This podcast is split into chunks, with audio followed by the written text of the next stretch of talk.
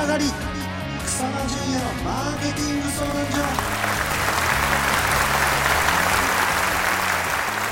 この番組は業績アップに必要なマーケティングスキルを楽しく吸収できるビジネスバラエティ番組です。お相手は所長の草間と。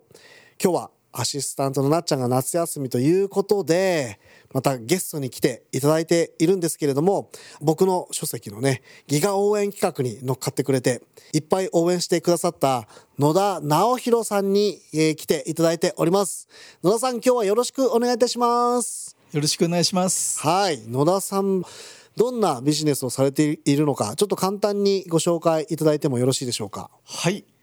私はあのうつ病とか精神病の方の住まいの場、グループホームと就労継続支援 B 型事業所という働く場をやっております。はい。就労継続支援 B 型。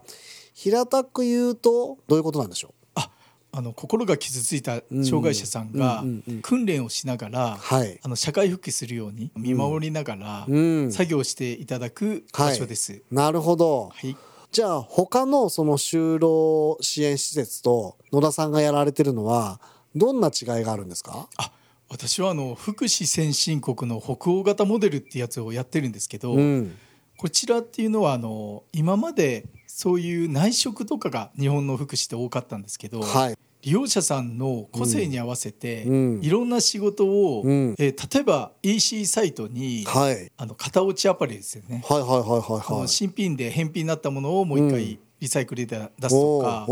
あと車のカーパーツの転売事業ですとか、はい、あと手作りアクセサリーですね、はい、でちょっと高単価のものをそういうものでもあのトライしていただいてます。あなるほど。じゃあ高単価な事業をやるからこそ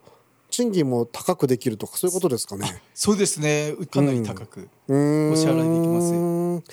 人手不足がすごくそういったところって課題になってくるんですが、はい、野田さんのところはそんな人手不足ってあまりないんですか？あそうですねスタッフの時給も、うん、地元のところのより大体2割ぐらい高いので、うん、人手不足はおかげさまでないですおわ2割っていうとあ結構ですよね、はい、めちゃめちゃ興味津々なんですがここでまた時間になってきてしまいましたね。はい。ということで、また次週も野田さんお話しいただきたいと思いますので、よろしくお願いいたします。はい、ありがとうございます。それではまた来週